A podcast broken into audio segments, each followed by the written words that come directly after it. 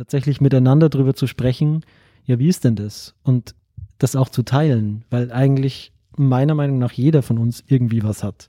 Dass diese Gesellschaft uns in unseren schwachen Momenten tragen kann, anstelle dass wir ständig nach außen performen müssen, dass wir hundertprozentig gesund sind. Ich glaube, das ist was, was man total aktiv bekämpfen muss, dass die Gesellschaft dazu anregt, dass sich privilegierte Teile der Gesellschaft eine bessere Versorgung erkaufen können als andere. Zucker zaubert. Nimm deshalb mehr. Schirmchen und Streusel. Der Podcast wird euch präsentiert von dem gemeinnützigen Verein Argument Utopie. So, nach einer ziemlich kurzen Pause sehen wir uns wieder an den Mikrofonen hier jetzt Anfang November und wir starten gleich rein in die neue Season unseres Vereins mit dem Namen Gesundheit. Und der Name ist Programm. Wir werden uns in den nächsten Monaten mit dem Thema Gesundheit auseinandersetzen und was das mit Politik zu tun hat, was das mit unserem eigenen Leben zu tun hat, wie wir da aus linker Perspektive eingreifen können.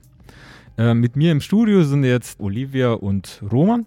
Wir sind eher in so einer Art runtergekommenen Büroraum, denn einem gemütlichen Wohnzimmer. Dafür steht ein Original Leonhard Tischfußball vor uns. Genauso wie unsere Süßspeise, nämlich ein Apfel-Buchweizenkuchen. Vorher wurde schon der Witz gemacht, sieht eigentlich aus wie in äh, Kuchenform gegossener Zement. Olivia und Roman, was, was sagt sie dazu? Ich kann, ich, ich kann nichts Negatives über diesen Kuchen verlieren, weil ich direkt daneben sitze und der riecht so unglaublich zimtig und, und herbstlich. Ich, ich habe schon richtig Hunger. Der erinnert mich in der Farbe eher so an, ja, Sandkuchen, also den physisch selbstgebauten Kindergarten-Sandkasten-Mix mit Bananenschale, aber schmeckt sicher mega geil. Ich bin schon gespannt nachher. Ja, aber ich bin ehrlich gesagt ein bisschen, bisschen zweifelhaft. Also, weil die, die Farbe ist so eine Mischung aus Kaki und Beton. Aber das ist eben geil gesund, weil das ist Buchweizen, das ist der Shit. Ja, stimmt. der Shit, Buchweizen. Also Zucker zaubert, nimmt es halt mehr. Dieses Motto wird heute auf jeden Fall ein bisschen untergraben. Hm. Aber es ist Staubzucker obendrauf. Genau. Ähm, es ist heute auch ungefähr Pi mal Daumen ein Jahr Podcast Schirmchen und Streusel. Und wir danken all jenen, die uns hören und rufen auch angesichts dieses Jubiläums auf, uns fünf Sterne auf iTunes zu geben. Ähm, das hilft uns sehr. Und ähm, nach einem Jahr schaut man auch mal ins Geldbörsel und bemerkt, dass die Produktion und die Technik und die ganzen Dienstleistungen, die man braucht, um einen Podcast zu machen, auch Geld kosten. Ähm, deshalb hier der Aufruf, spendet an uns auf der Homepage unter palmen.net gibt es auch Optionen, Palmenpatin zu werden und uns regelmäßig zu unterstützen. Ein Jahr Schirmchen und Streusel. Ich kann mich noch an die, an die holprige Produktion der ersten Folge erinnern und wie toll es dann war, Laura von Wieder Donnerstag tatsächlich im Studio zu haben und wie, ja, wie, wie geil es war, einfach ähm, diese Folge aufzunehmen. Und Olivia, du bist ja jetzt auch schon länger dabei. Roman, du bist relativ neu dazugekommen. Was ist jetzt euer, euer Fazit? Ich meine, nach einem Jahr kann man sagen, Schirmchen und Streusel, der Piefke-Podcast aus Österreich. ähm, na, ich bin massiv beeindruckt, weil vor einem Jahr habe ich den, den Spaß halt noch äh, über meinen äh, Podcast-Abonnement-Service genutzt und mir gedacht, Alter, was ist das für eine geile Folge? Einfach verrauscht und drei Minuten und Schicht im Schacht. Das war die zweite Folge. Das war die zweite das Folge. Das war die zweite Folge. Die erste Folge war eine Stunde. Die erste Folge war mega lang und die zweite Folge war so kurz, dass ich mir gedacht habe, was kommt als nächstes. Ja, und dann eben, jetzt seit März bin ich dabei und ich habe das Gefühl, es wird echt immer geiler von der Qualität. Also Big Props an uns auch, alle miteinander. Ja, ich finde es irgendwie auch krass, dass es schon wieder ein ganzes Jahr fast her ist und dass wir in dieser Zeit so vieles ausprobiert haben, dass wir so viele Leute kennengelernt haben, uns in so viele Bereiche, äh, mit denen man sich eh schon be beschäftigt hat, nochmal so intensiv hat beschäftigen können. Und ich bin, ja, gespannt aufs nächste Jahr. Es gehört irgendwie einfach schon so ein bisschen dazu, zum Alltag auch wieder über die nächste Folge nachzudenken. Und es stehen ja jetzt einige neue Folgen an im Rahmen der Season Gesundheit, die wir heute eröffnen. Wir werden uns heute noch fragen, was bedeutet es für uns selbst, dass wir uns gesund fühlen und was ist Gesundheit überhaupt? Inwiefern ist Gesundheit auch ein sehr politisches Thema? Und jetzt, glaube ich, werden sich viele fragen, was ist jetzt überhaupt eigentlich eine Season? Also machen wir jetzt eine TV-Serie oder wie läuft das ab? Nee, also eine Season äh, bei uns bedeutet, dass wir ja letztendlich auch ähm, viele verschiedene Leute sind, nicht nur der Podcast Stürmchen und Streuse, sondern auch die Zeitung unter Palmen und das, unser ganzer Social Media Auftritt und so weiter. Und wir arbeiten als linker Verein zusammen und alle unter einem Thema eben. Also es wird dann auch am Ende dieser Season eine Unter Palmen Zeitung zu Gesundheit geben um dann zum Thema der heutigen Folge und eben der Season zu kommen. Gesundheit oder Gesundheit, ähm, als ich drüber nachgedacht habe, muss ich eigentlich direkt an die Apothekenumschau denken, was, was ja, finde ich, die Quelle für alles ist, was mit Gesundheit zu tun hat. Ich lese das auch immer sehr gerne, so im Wartezimmer oder so. Und da gibt's dann jeden Winter einen Artikel oder ganze Ausgaben dazu wie man das Immunsystem fit macht und so. Und da geht es immer sehr auch um, um die persönliche, um das persönliche Wohlgefinden, wie man sich schön macht, auch im Winter. Und deswegen dachte ich mir, steigen wir mal ganz persönlich ein. Und wir haben in unserem Telegram-Newsletter Wien unter Palmen unsere Followerinnen gefragt, was es für sie bedeutet, gesund zu sein. Und die Rebecca hat uns da was Kurzes geantwortet, was wir als Einspieler vorbereitet haben. Hi, für mich bedeutet gesund sein, Energie zu haben, Dinge zu tun, die ich tun muss und darüber hinaus, falls es sich nicht überschneidet, auch für die, die ich gerne möchte. Und guten Kontakt zu seinen eigenen Emotionen zu haben. Ja, Olivia Roman, könnt ihr, könnt ihr euch da wiederfinden? Ja, auf jeden Fall. Also das erste, was mir der Frage irgendwie in den Kopf kam, war auch, ja, ich glaube, ich fühle mich so lange auch wenn ich irgendwas hätte, gesund, solange ich noch irgendwie liebevoll in Beziehung sein kann und auch da dieses liebevolle Gefühl noch spüre. Ich glaube, wenn mir das fehlen würde, dann könnte ich mir vorstellen, dass ich nicht mehr gesund bin. So. Ja, es, also es gibt ja einfach viele Arten und Weisen, wie man sagen kann, in, in dem, in der Hinsicht bin ich jetzt nicht mehr gesund oder fühle mich gesundheitlich eingeschränkt. Ähm, also natürlich habe ich ein sehr positives Verhältnis dazu, gesund zu sein. Gleichzeitig aber heißt gesund sein eben auch immer ähm, präsent sein zu müssen und auch immer leistungsfähig zu sein und so weiter und so fort. Und deswegen habe ich vielleicht auch, zum, also wenn es jetzt um eine Erkältung oder eine leichte Grippe oder so etwas geht, habe ich schon auch das Gefühl, manchmal wird mir da so etwas wie eine Bremse gegeben und auch ja eine Ausrede, um auch mal eine, eine Pause einzulegen oder so etwas. Also ich finde auch krank sein oder eben die Möglichkeit haben, sich zu Hause dann zurückzuziehen und sich einzukuscheln und einen Tee zu trinken und sich zu erholen. All das hat für mich auch etwas mit Liebevollem zu tun. Also äh, liebevoll zu sich sein oder vielleicht auch eine Person zu haben, die dir dann extra viel Zuneigung gibt, damit du eben wieder gesund wirst. Mhm. Okay, ja, ich find's cool, dass ihr gleich angesprochen habt, dass Gesundsein auch was mit, mit Fürsorge zu tun hat. Zum einen für sich selbst und zum anderen für andere. Und ich glaube, das ist auch eine total wichtige, sowohl irgendwie zwischenmenschliche Sache als auch gesellschaftliche Sache, dass man irgendwie Kapazitäten braucht, um sich auch um Leute zu kümmern, die die Kapazität gerade nicht haben. Also, dass man, dass man sich um Leute kümmern muss und dass das auch eben Energie von einem abverlangt. Was, was finde ich auch oft unter die Räder geht, auch in Airquote Zeiten wie diesen.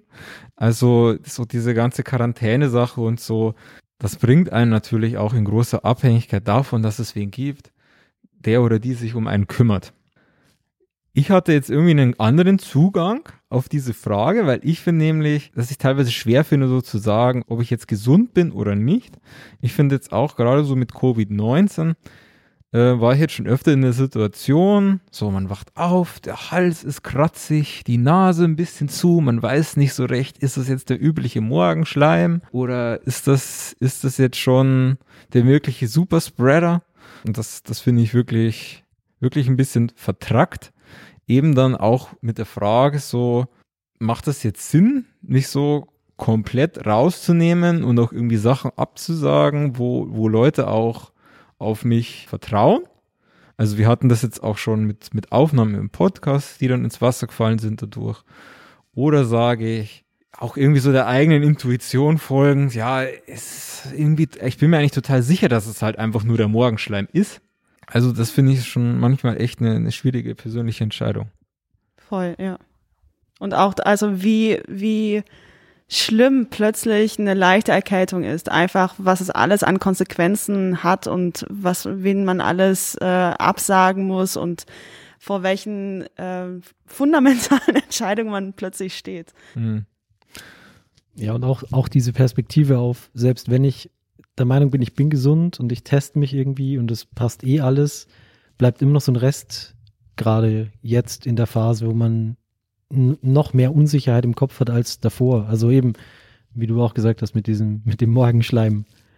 So, sonst ist mir das egal und jetzt ist gleich die Frage im Kopf, ist das was oder ist das nichts? Oder ist es vielleicht schon da, aber noch nicht ausgebrochen in mir, voll abgedreht? Mhm. Ja, und ich glaube, da kommt jetzt eigentlich auch schon so die gesellschaftliche Komponente da, da rein, weil jetzt, jetzt ist irgendwie auch so ein bisschen offenbarer, dass die eigene Gesundheit auch was mit der Gesellschaft und mit den anderen Leuten macht. Ähm, und also die ganze Bedrohungslage ist ja, wenn viele Leute individuell krank sind, wird irgendwann die ganze, so im österreichischen Kontext, die ganze österreichische Nation krank und dann, dann, dann geht dieses ganze Projekt vor die Hunde, weil wir die Pandemie nicht mehr aufhalten können. Und dann finde ich es irgendwie da auch ganz interessant, wie das so bemessen wird, wie Corona gesund Österreich ist, nämlich mit diesen Intensivbetten. Stand äh, Ende Oktober 2020, die Intensivbetten werden langsam knapp. Aber jetzt sind ja beileibe nicht alle, die krank sind, auf Intensivbetten. Und ich frage mich mal, was das für ein Indikator ist, weil diese Intensivbetten sind ja wirklich ähm, der letzte Schritt, den man da macht. Um mit dieser Frage, wie Gesundheit eigentlich bemessen wird, sind wir auch schon dabei angekommen, dass hinter dem simplen Satz ich bin gesund ganz viel steckt, nämlich vor allem auch die Frage, was Gesundheit überhaupt bedeutet, wie man das bemessen kann und was es dann auch mit der Gesellschaft und mit einem selbst macht. Und eine zweite Einsendung, die uns erreicht hat von Lee, geht darauf näher ein und wir werden uns auch hier jetzt einfach mal eine Aufnahme davon anhören und das wird uns als Einstieg dienen in die politische Komponente von Gesundheit. Hey, hey, hier mal meine Meinung zum Thema gesund. Unterhaltung mit einer liebsten Freundin letztens über die Absurdität der florierenden Verabschiedungsformel Bleib gesund. Was ist das bitte? Zum einen, als ob da irgendwer einen sonderlich großen Einfluss drauf hat. It's a pandemic, baby. Aber vor allem, ich bin nicht gesund, ich war noch nie gesund und ich find's mega anmaßend. Erstens, als ob das eine Leistung wäre und zweitens ist es krass ableistisch. Was soll diese Gesund-Idee? Was ist denn gesund und was ist krank? Ähm, ja, ich fühle mich ertappt. Ich habe damit jetzt in letzter Zeit auch oft viele Mails unterschrieben. Ja, ich finde auch. Also da hat Lee auf jeden Fall absolut recht. Ähm, es ist einfach so, also grundsätzlich mal ist Gesundheit ein riesiges, riesiges Thema. So wie wir gerade eben darüber gesprochen haben, ist ja auch, haben wir ja auch wirklich eigentlich nur über ähm, viral angesteckt oder viral nicht angesteckt oder Antikörper behaftet oder whatever. Dabei ist das ganze Thema ja viel, viel größer und ich glaube, was du auch schon meintest, Bonnie, also wann, eben, du meinst ja auch schon, wann, wann bin ich denn schon gesund eigentlich? Und ähm, da, ja, da gibt's einfach zu viele äh, Komponente dazu. Ähm, als dass man das irgendwie auf so etwas Einfaches herunterbrechen könnte. Und natürlich ist es auch politisch. Also dieses vorauszusetzen, dass eh jeder gesund ist und dass der anormale Zustand äh, ungesund sein ist. Ja, was ich auch spannend finde, ist, dass es da ja voll ausblendet, dass Leute einfach chronisch krank sind. Also da gibt es viele, die haben irgendwie äh, Probleme mit dem Rücken oder ähm, Tinnitus, weiß ich nicht. Das sind ja auch alles Dinge, die sind offensichtlich eine Einschränkung, aber man reduziert so auf dieses ähm, bleibt gesund und man sieht ja viele Dinge gar nicht, die auch irgendwie Sache sind. Und ja, eben It's a Pandemic, Baby, den Satz fand ich ziemlich gut, weil eben da ist was Neues, darauf ist man nicht vorbereitet und man kann recht wenig tun, wenn es blöd läuft. Also wenn dich irgendwer anhustet, dann hast du es halt. Sehr wahrscheinlich. Und das ist halt unabhängig von dir. Und ich merke schon oft, dass es, also jedenfalls, dass ich mich dabei ertappe, mir zu denken, boah, jetzt ist wer krank geworden, hätte er das nicht oder sie das nicht verhindern können, was total crazy ist. Aber das ist das, was mir der Diskurs irgendwie so, so vorgibt. So, ich muss mir die Hände waschen, ich muss Abstand halten, ich muss die Maske aufsetzen. So. Und obwohl es auch eine weltweite Solidarität ist, die da angerufen wird, werden ja viele Gruppen da ja auch ausgelassen. Also wer ist jetzt gerade solidarisch, tatsächlich solidarisch mit zum Beispiel den Geflüchteten auf den griechischen Inseln? Was bedeutet denn Solidarität? Jetzt haben wir es mit einer Pandemie zu tun. Das heißt, äh, solidarisch sein heißt Abstand halten. Genau, ja, ich würde schon, ich habe mir auch gerade gedacht, ja, mit wem sind wir denn solidarisch? Ja, natürlich solidarisch mit denen, die es noch nicht haben. Oder die, die mit uns auf Abstand gehen, aber mit denen, die jetzt krank sind. Ich habe den Eindruck, es wird schon wieder eine Corona-Folge, aber wir kommen da auch nicht drum rum, dass das Virus irgendwie unseren Podcast infiziert. Ähm, wir sind solidarisch mit denen, die es noch nicht haben und da bauen wir drauf. Du hältst Abstand zu mir, ich halte Abstand zu dir, alles ist cool desinfizieren wir uns, läuft schon. Aber mit denen, die jetzt krank sind, da wird da sofort natürlich klar Isolation, aber wir führen irgendwie keinen Diskurs darüber, wie könnte man denen helfen, die jetzt da Spätfolgen haben, sondern die schmecken halt jetzt nichts mehr und irgendwie geht in Deutschland die mehr um von nachhaltigen ähm, Schäden im Gehirn, von wegen Brain Fog haben sie das, glaube ich, genannt, habe ich jetzt gelesen. Ähm, ja, da haben wir jetzt irgendwie kein Konzept solidarisch auf, aufgedrückt bekommen, wo es heißt, geht so mit denen um, sondern die haben das jetzt und ja, da kümmert sich eh dann irgendwie das Gesundheitssystem. So. Ja, ich glaube auch, dass, dass da jetzt schon, glaube ich, schon zwei ganz gute Sachen angesprochen sind. Nochmal zu der Sache von Lee. Also andererseits, ne, bleib gesund. Ich glaube, das ist eine Floskel. Es hat natürlich so grammatikalisch die Form von so einer Anrufung, von so einem Befehl. Aber ich glaube, was er gemeint ist, ist so dieses, mögest du gesund bleiben?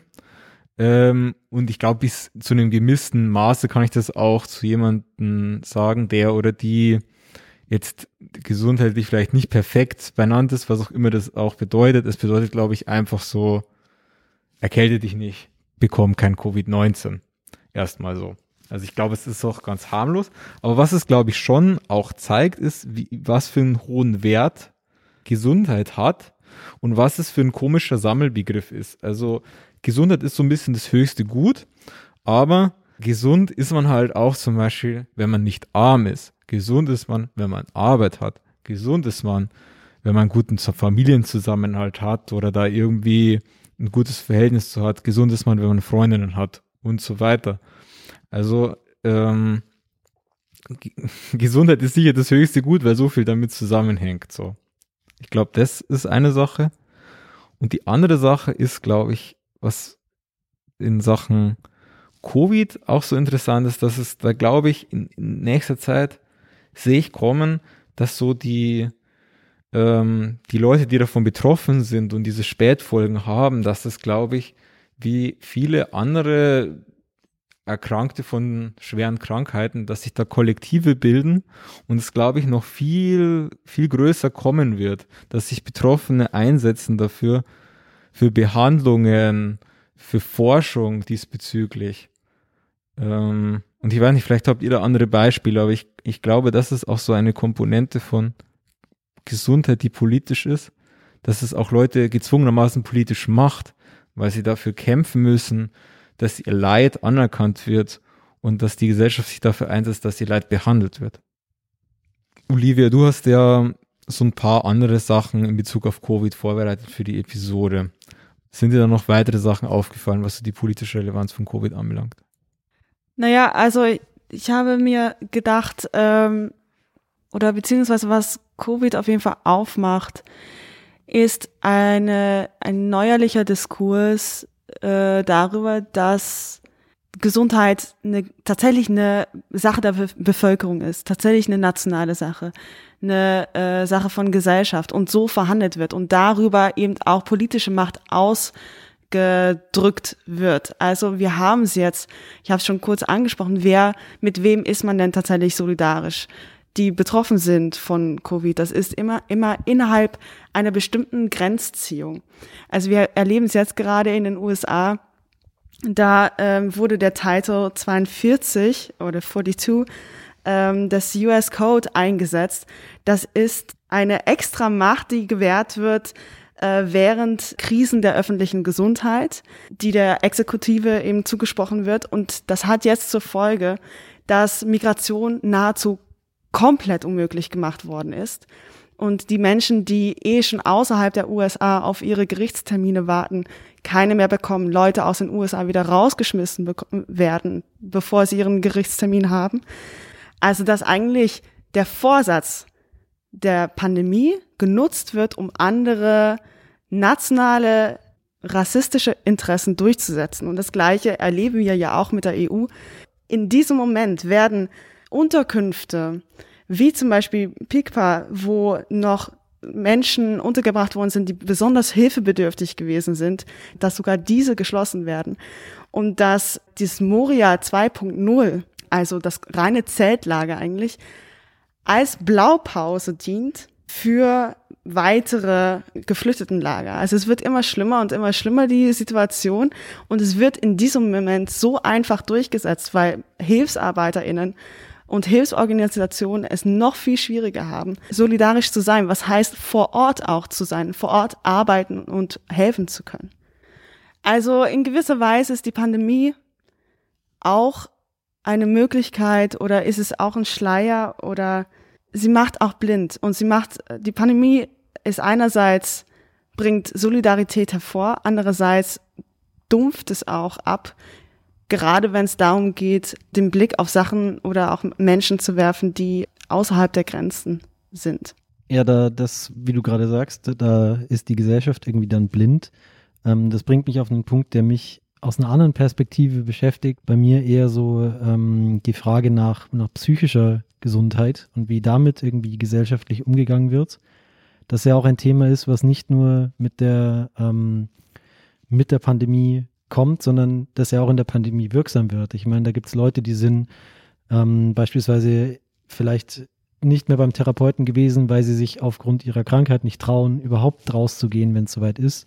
Aber noch viel früher gibt es das Problem, dass eben die politische Entscheidung irgendwie lautet, erst ab einem bestimmten, ab einer bestimmten Diagnose bekommt man in Österreich seine Therapie von der Krankenkasse bezahlt.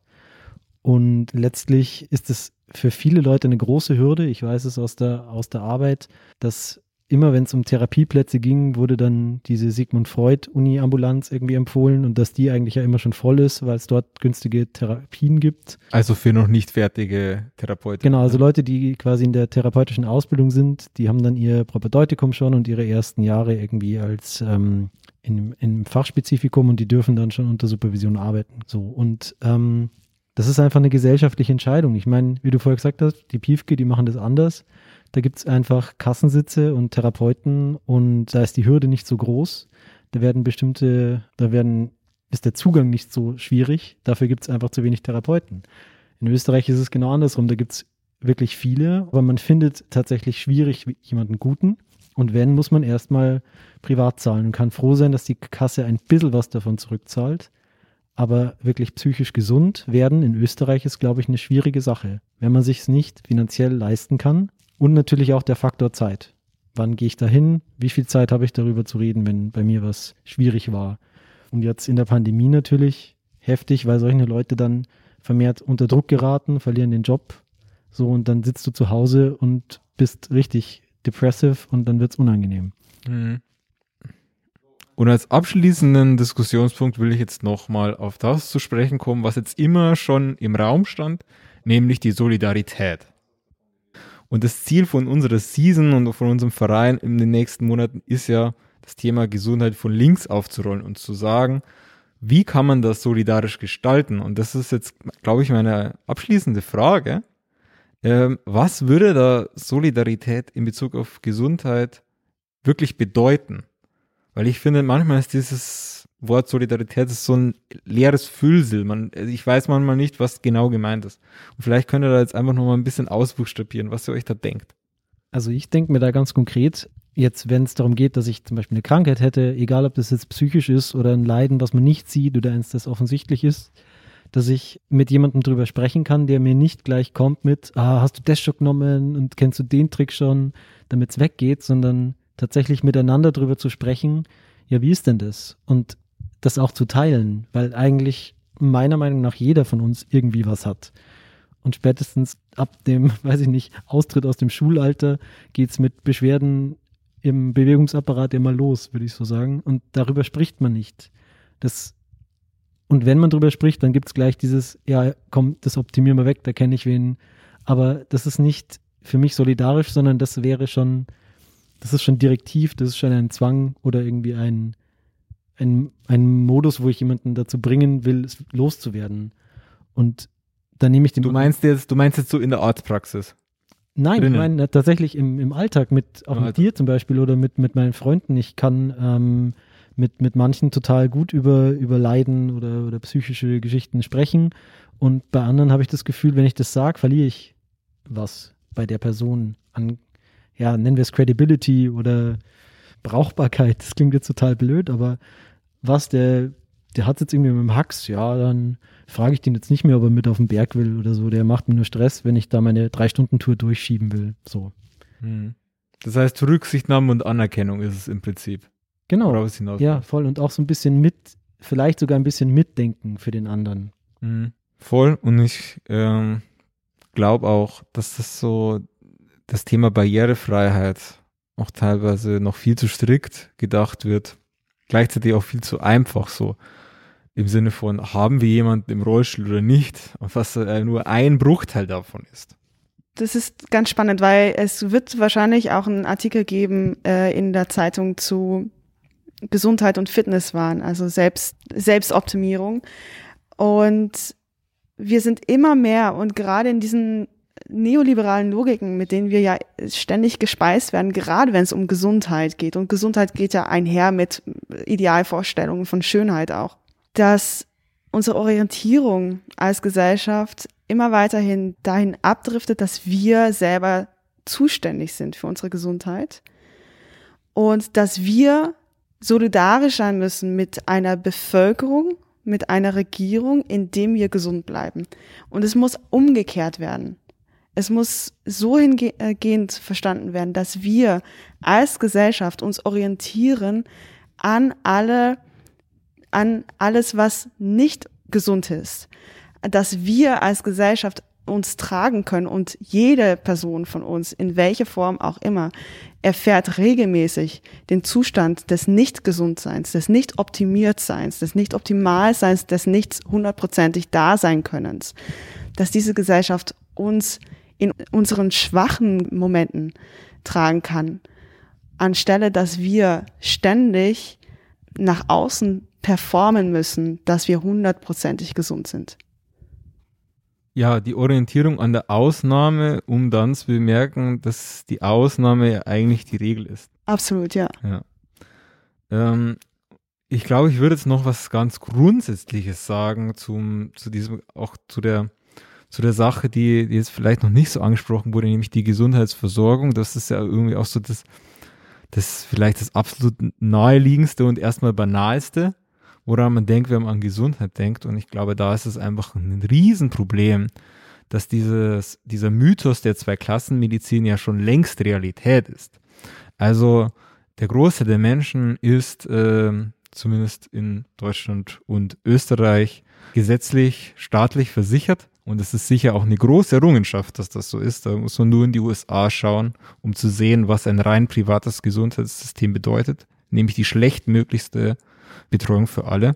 Aber auch hier ist es so, dass die eigentlichen guten Leistungen nur äh, durch Zusatzversicherungen, durch komplette Privatversicherungen und von Privatärztinnen geleistet werden. Und ich glaube, das ist was, was man total aktiv bekämpfen muss, dass die Gesellschaft dazu anregt, dass sich privilegierte Teile der Gesellschaft eine bessere Versorgung erkaufen können als andere. Ich glaube, das ist ein System, das nicht gerecht ist.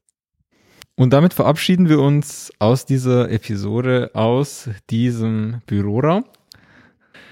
Wenn man das so nennen kann. ein, ja, was macht ein Büro? Neonlicht, Tische, Tische Kicker. Kicker. Kicker ist in jedem Büro. Ähm, ja, zumindest in den, in den Coworking Spaces. Naja. Danke, Olivia. Danke, Roman. Wann hören wir uns wieder? Ja, am 1. Dezember, Montag. So haben wir das festgelegt und so bleibt das für immer. Ja. Ähm, danke, liebe Zuhörerinnen. Abonniert uns und empfehlt den Podcast weiter. Bis zum nächsten Mal mit einer richtigen Süßspeise. Ohne eure Unterstützung kann es die Projekte von Argument Utopie nicht geben, darunter dieser Podcast und die Zeitung unter Palmen. Wir freuen uns über Spenden und neue Fördermitgliedschaften. Mehr Infos hierzu auf unserer Homepage unter palmen.net. Und nicht vergessen, egal was es gibt, Hauptsache mit Schirmchen und Streusel.